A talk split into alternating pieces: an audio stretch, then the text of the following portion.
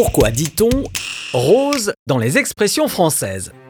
J'espère qu'après avoir écouté cet épisode, vous verrez la vie en rose, c'est-à-dire que vous serez joyeux et optimiste. Cette expression, utilisée depuis le XVIIe siècle, se base sur la symbolique de la couleur rose qui rime avec bonheur. Voir la vie en rose, c'est donc voir avant tout le côté positif de chaque chose pour rester heureux. Waouh À l'inverse, on dit aussi qu'il n'y a pas de rose sans épines, car cette fois, il s'agit de la fleur. Et cette expression veut dire qu'il n'y a jamais de joie sans peine, de bonheur sans déception.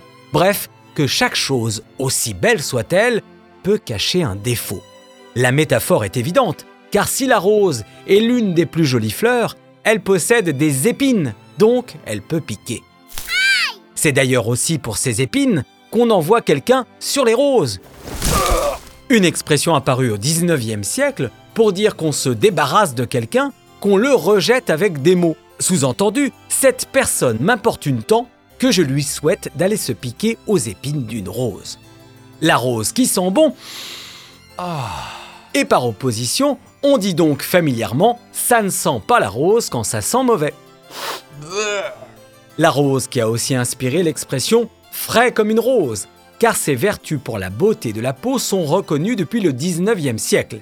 L'expression est donc utilisée pour décrire un teint frais, jeune ou lumineux. On va maintenant tenter de découvrir le poteau rose, expression très ancienne qui signifie découvrir une vérité cachée, un secret ou mettre à jour une supercherie. Plusieurs origines sont possibles pour cette expression.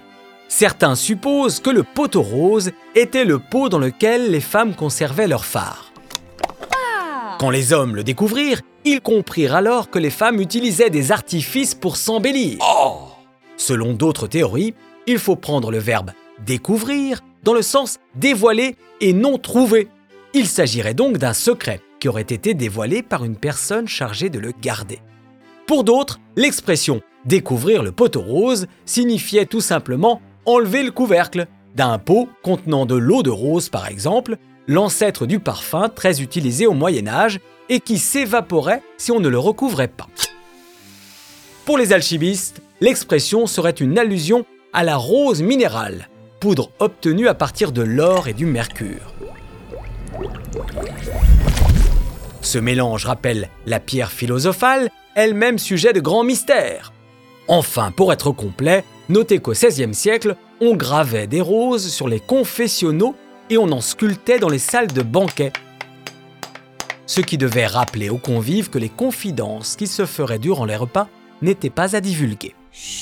Revenons au XXe siècle avec l'expression voir des éléphants roses, utilisée pour décrire une personne victime d'hallucinations sous l'influence de l'alcool ou de substances illicites. C'est l'écrivain Jack London, souffrant d'alcoolisme, qui a utilisé cette expression pour la première fois dans son roman autobiographique Le cabaret de la dernière chance, publié en 1913. Enfin, terminons notre tour d'horizon sur le rose à la façon d'un roman à l'eau de rose, qu'on appelle comme ceci quand il s'agit d'une histoire sentimentale, un peu mièvre, fade, qui joue sur les émotions les plus faciles et les clichés. On l'utilise depuis le 18e car la couleur rose est souvent assimilée à la féminité, donc à la sensibilité dans le sens péjoratif du terme. Vous pouvez vous régaler si vous aimez ce genre en lisant la collection Harlequin. Bonne lecture, à bientôt